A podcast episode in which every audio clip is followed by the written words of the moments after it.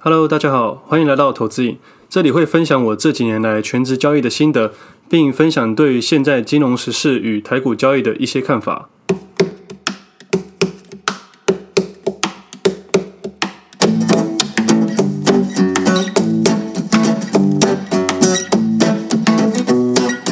今天时间是十月一号星期四，这是我第三十一集的节目，我是魏德。说真的，本来上一集是我的最后一集，我录完我就跟我的小编说结束吧，我想要停损了。我们已经花了太多的时间在这上面了。对于经营自媒体或行销这些东西，真的不是我的专长。再这样下去，我对他有点不好意思。如果真的要做分享平台，也要点商业模式才行，这样我的频道才能长久下去。那我也不会欠你一个人情。那我对我的交易经验跟故事非常有把握。像我现在是第一次分享我的东西，已经有不少的券商邀请我去当讲师了。我原本很犹豫要不要去，因为我又不是老师，我也不太会讲这些东西。我单纯就是一个投资瘾的人罢了。我没什么太大的兴趣，但邀约我的副理是我的高中同学，后来经理也有找我吃饭。我觉得他们人很好，也很诚恳。我想说，不然我挑战一下自己好了，反正就去试看看吧。其实我一直很想要被人家问倒，因为如果问倒的话，代表还有很多可以学习的地方。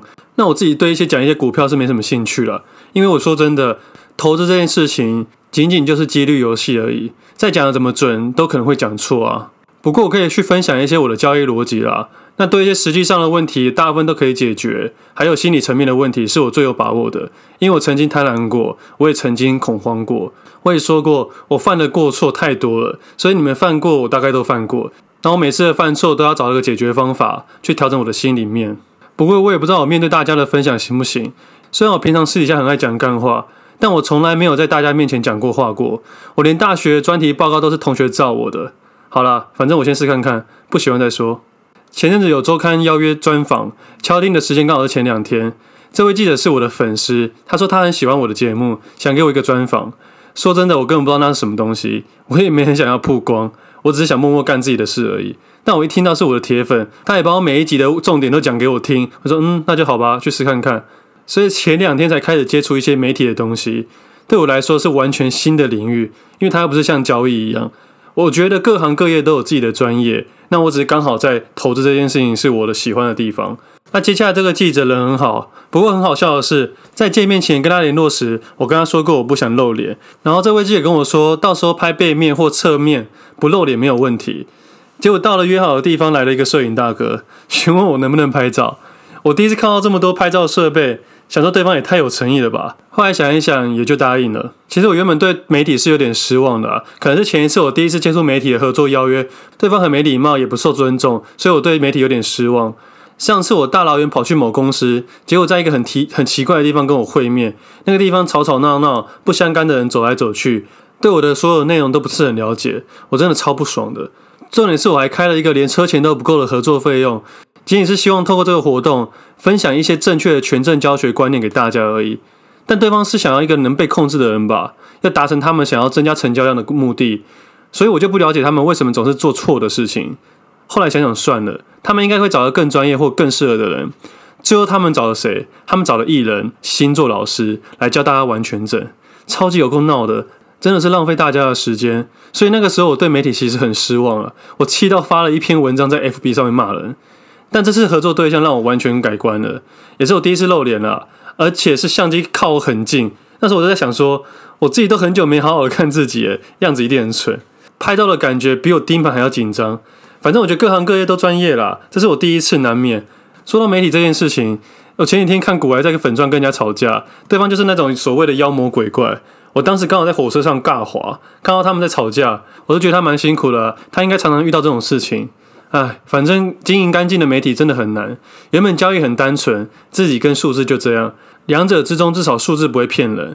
反正只要关于人的东西就很复杂，所以常常看政治反反复复，根本看不懂他们在干嘛。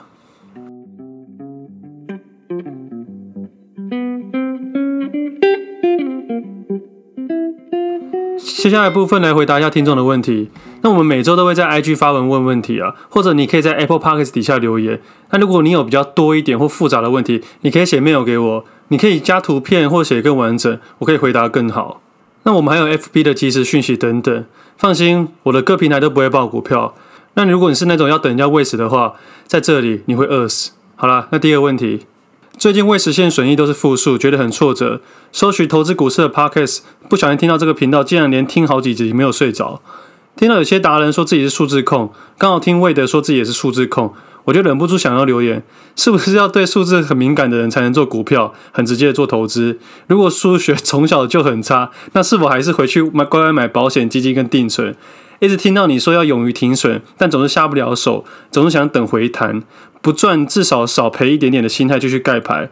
另外，我有订阅了，谢谢数字控的分享。好了，数字控这个概念不是说我对数字很敏感了，仅仅是我觉得我对数字没这么陌生。那我觉得我是一个强迫症的人，我喜欢我自己的交易是干干净净的，我的账是完全是我喜欢的。如果有一点点我不喜欢，我就会很讨厌的把它砍掉，就是有点像小洁癖的感觉啦。那你说你的未实现都是负数，觉得很挫折，我觉得。你可以慢慢的少部分的停损，你不要全部停出去，你这样很难很难接受明天的上涨。其实我自己的概念是这样子：如果我今天打开我的账，我觉得整整个看不顺眼，我是会那种全部出清、重新来过的人。就像我常说的，我一直重新设计我的游戏，就是不想要让我的账务有任任何一点点的污点。那这种做法不是说稳赢呐，但是我觉得相较之下，心里会很正确。那你说要不要数字很敏灵敏才能做投资？我其实觉得完全不用。我觉得投资心里面的健全比数字还要重要。如果你说对数字很灵敏就可以做交易的话，那不是每个会计师都赚大钱的吗？下一个问题，在第十项中，三月二十三号买进的内部人要卖出的话，等六个月，请问这是什么意思？哦，这我的意思就是，其实内部人在买进一个股票的时候，他们要六个月后才能卖出。那如果他在六个月前卖出股票的话，他要六个月后才能买进。那内部人有一个法规上的限制，就是你不能在六个月内做反手动作。下一个问题，感谢魏的分享，交易所带来的人生体悟，很真心所以动人，适时提醒迷失在市场的我，思考人生最重要的是什么？请继续加油，我会一直支持下去。哦，我看完才知道原来不是问问题，而我也很谢谢你，希望有帮到你啊。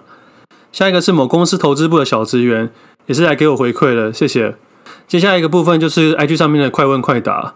那第一个问题是，融资融券相对关系，为何融券大量回补会造成融资大量断头？这概念应该是相反吧？应该是融融资大量回补，而融券大量断头才有意义。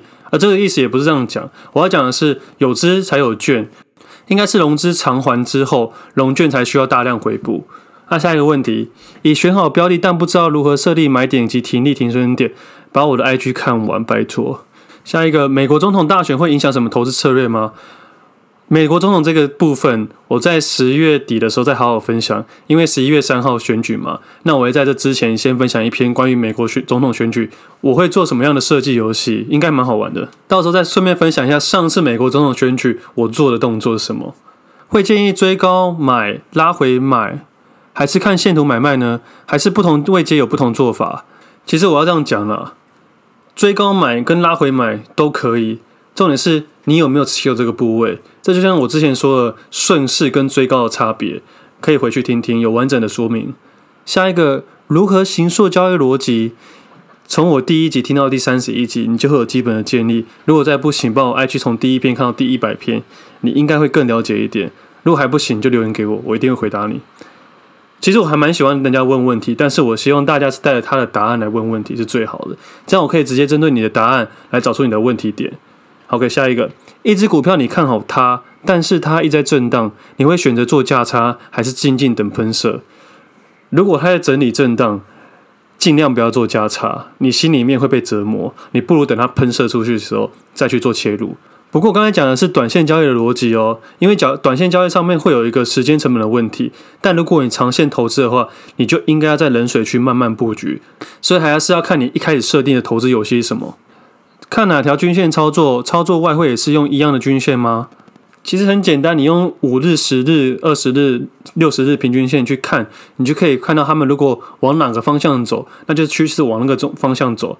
我觉得交易市场投资游戏其实大同小异。你只要抓了类似的均线去看，其实差不多。那剩下的其实最难的还是你的资金控管。我讲一个概念好了，如果一只股票它未来会一直上涨的话，它一定是在上升趋势线当当中。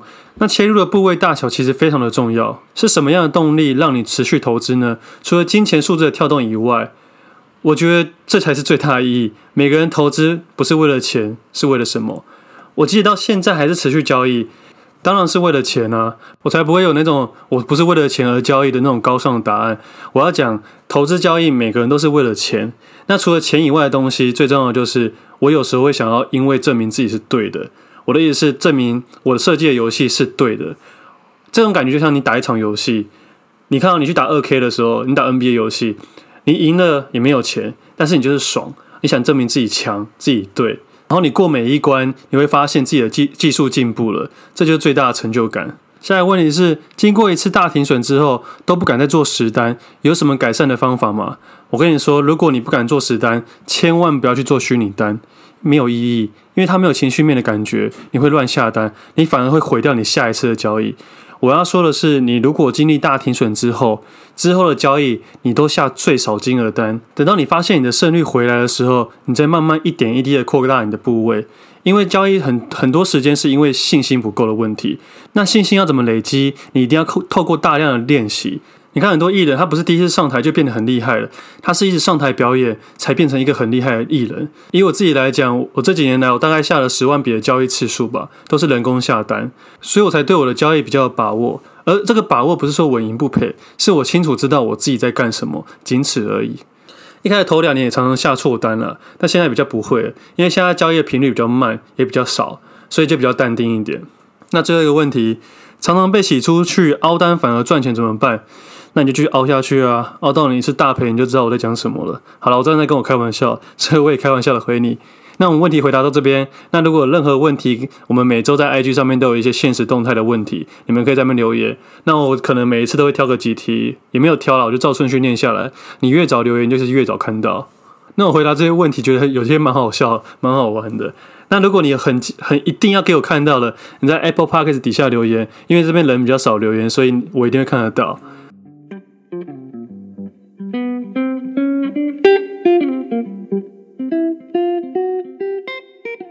那接下来部分来讨论一下，说为什么我刚刚说上一集是最后一集？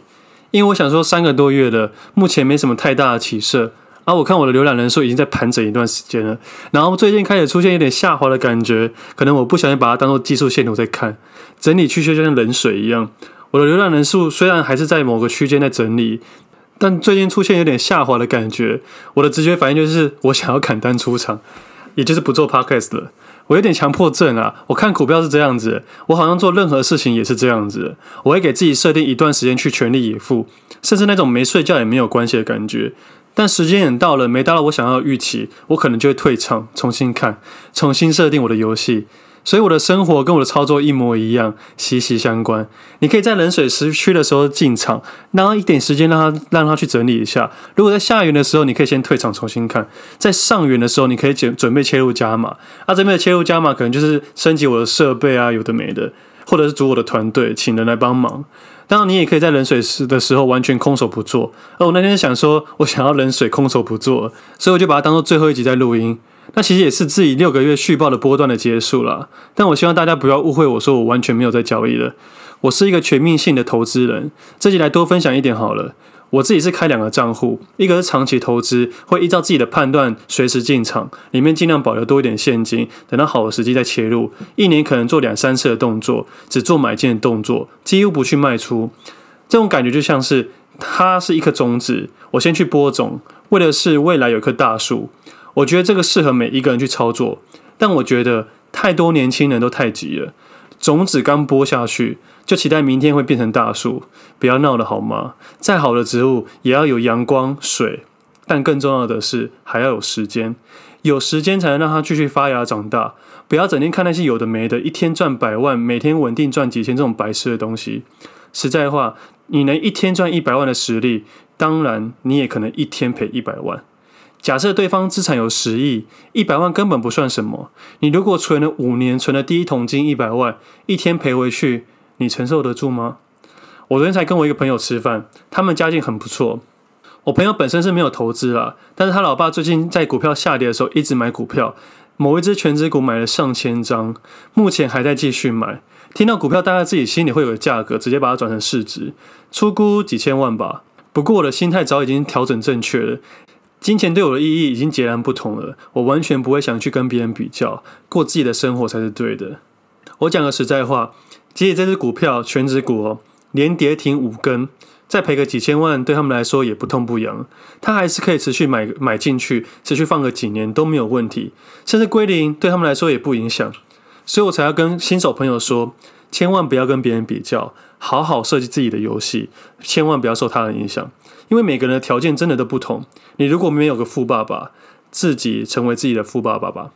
我自己也都还在养这棵大树，设定的周期当然不会是这一两年的这种短时期。我六年前就设定了，我要的是大到不能倒的那一种。那我在那边讲我朋友的私事，其实没关系，因为他不会听我节目。其实我们是认识十几年的好朋友，那其实我觉得没差，每个人要的条件本来就不一样。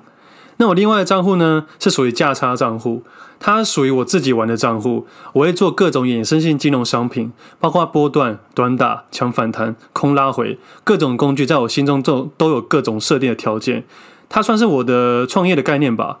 我可以承受一百 percent 的风险，做法很极端，而且不适合大部分的人，也不适合新手，因为难度很高。那这种东西我也不想要太去解释，因为很难转换成文字。而且我觉得尽量不要去碰它。相信我，短期交易没有个标准答案。我上次在我的 Facebook 上面转换，我就觉得头超痛的，而且说出来对我自己本身一点好处都没有。你想想看哦，如果我讲出来说错了，会被质疑，会被检视等等，但好处什么？完全没有。甚至有可能因为我讲出去，对我自己本身的交易绑手绑脚，所以我从来不会去说这部分的操作，而只是会说，只是想要教大家心态面要如何调整而已，如何拿到坏牌去调整，如何去认真的去停损这件事情。那可能会有人说，那之后喷上去你就是看错了，那你怎么知道我有没有买回来呢？那我也没去解释，因为这是我自己的游戏。有一个观念在提醒各位一下，交易市场里面价格很重要，但是大家都忽略量才是最重要的。我讲台积电的例子好了，它只是举例而已，它不是推荐股票。你买了一张一百元的台积电，报到现在卖四百五十元，先不含配息的关系，跟我买了一千张台积电，买在三百元，卖在四百五十元，虽然我的价格是你的三倍，但是谁赚的比较多？但可能会说量体不同啊，要看获利率。我觉得超级白痴了，真正的投机客胜率都超低。但获利金额都很可观，我希望大家不要被黑心老师给误解，买最低卖最高真的是白痴。你不如耐心的等待一个你喜欢的位置，关键位置切入，多买一点点。我知道在这边讲会被人家质疑风险，要分批买进，要分批卖出。我当然也可以这样说，因为对我们都不痛不痒。我这样回答，不管未来怎样，我都是标准答案。但真的是你想要的吗？或许你会这样小打小闹一辈子，而到人生的末半段，你才发现一切都是骗局。可能会在未来的某一年，你突然间受不了诱惑，下了重本。你觉得这样子小打小闹，内心太折磨。有一次你想 all in，那运气不好，这次就毁了你的投资生涯了。那我再讲一下台股好了，目前我还是选择先观望，等走势回到上升趋势后再看吧。很多全值股都还在下跌的趋势中，我会耐心等到右侧再去切入。然后再重新设计自己的游戏。很多投资人的盲点就是，只要股市不如你的预期，你就会开始找各种理由来骗自己，最后会卖在最恐慌的位置上面。这几天的上涨，我已经找好了不少的标的，等到符合自己的条件之后，我就开始切入了。如果没有，我就不玩，就这样。这跟赌博很像，我不下注，没有人可以拿我有办法。我是一个自由的交易者。台股有超过两千只的股票。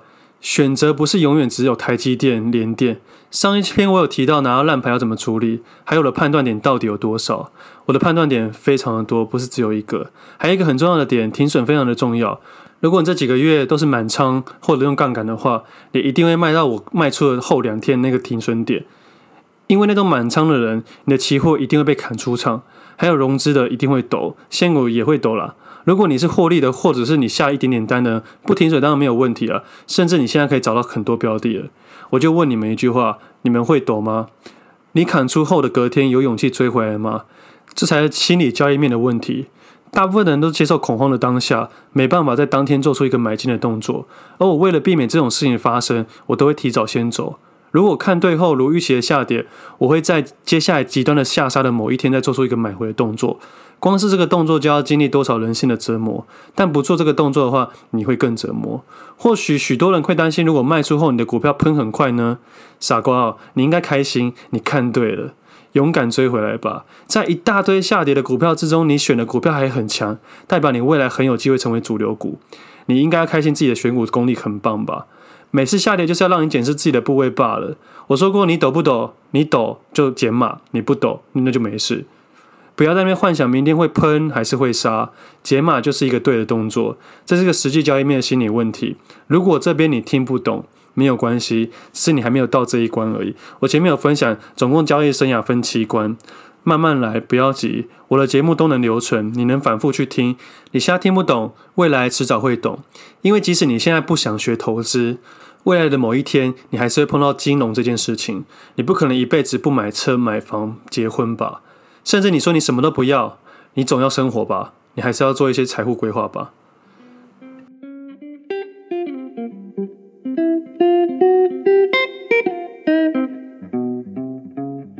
最后，我想说，我原本要放弃这个 Podcast 平台了，结果就在礼拜一录完音的时候的隔天，有人透过连接平台赞助一百元给我。我那时看得感动很久。实在话。大家都觉得可以听免费的东西，或许大部分听众会听一大堆免费的东西，其实很多根本没有用，因为免费的资讯就是免费的价值，或者后面就要叫你去入会了，或者一堆有的没的。很多人去上那种免费的课程，结果听完了台上的那些人吹嘘自己怎么样怎么样之后，接着说要上课或加入会员，留下你的联络方式，然后你身边就会有那种装脚跑去报名，也劝你去报名，说跟这个老师很屌很强。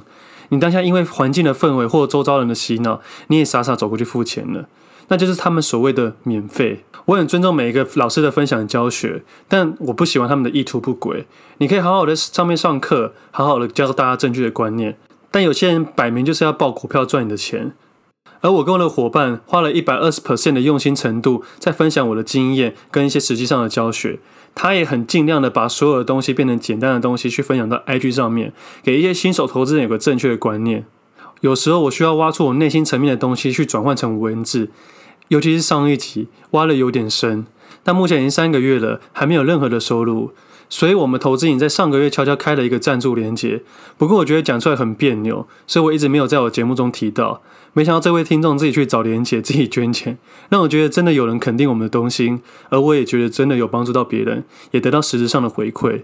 那因为这一百元，他悄悄把这火苗给再度点燃了。那我也鼓起勇气在这边跟听众们说，如果我的频道对你们有帮助，或者是你想支持我们继续走下去，欢迎点击下方的连接赞助我们，依照自身能力去赞助。但如果你还是学生或者生活有点勉强的话，你千万不要赞助我们，把这些钱留下来自我成长，继续去免费收听我们节目，还有各平台分享。如果未来有一天你能成为一个有能力的人，欢迎你们去帮助别人。最后，我想说，上一集对我很折磨，我买了酒才去录音，所以上一集的声音有点沙哑。我朋友还问我说，我是不是在哭？不是我在哭了，靠药，要是我喝了酒就会沙哑。但我很少喝酒啦，喝了只是为了让自己不要这么理性罢了。因为我是一个非常理性的人，只有酒精能让我感性。当下我真的是把它当做最后一集在录了。但这个平台我在三年前就想要去做，但一直到今年才去挑战，没想到这么辛苦。交易对我来说没有很难，但经营社群媒体跟行销真的非常的难。我本来是要停损的说，但有了这位听众朋友的实质战术，他用一百元把我这个节目买下来了。那我又看到一丝丝的希望。我希望能用大家的资源去帮助大家，这算是资源共享的平台吧。有钱出钱，有力出力。那如果你是个没钱也没力的人，没关系，你就听爆我们的节目，分享你所有的亲朋好友也可以，这样也可以间接的帮助到我们。如果有了资源，我们会用更多时间去分享我们的东西，并且提升我们的软一体设备。我们会记录每一个支持我们的人。未来如果我们的平台成功，你们将是我们最初阶段支持我们的人。一个人可以走得很快，但一群人可以走得很远。现在这个平台的状态，就像我当年小资组的时候，什么都要省，但却要加倍努力。花大量的时间去研究新的东西。我刚开始在研究股票的时候，也是花了大量的时间去做，但一点一滴，未来会有很有成就感。而这些努力的过程虽然斑驳，但都是成长的痕迹。谢谢这位赞助我的朋友，也谢谢待会要赞助我们的朋友。我们想要一个不一样的金融媒体。今天先到这里，我们下次见，拜拜。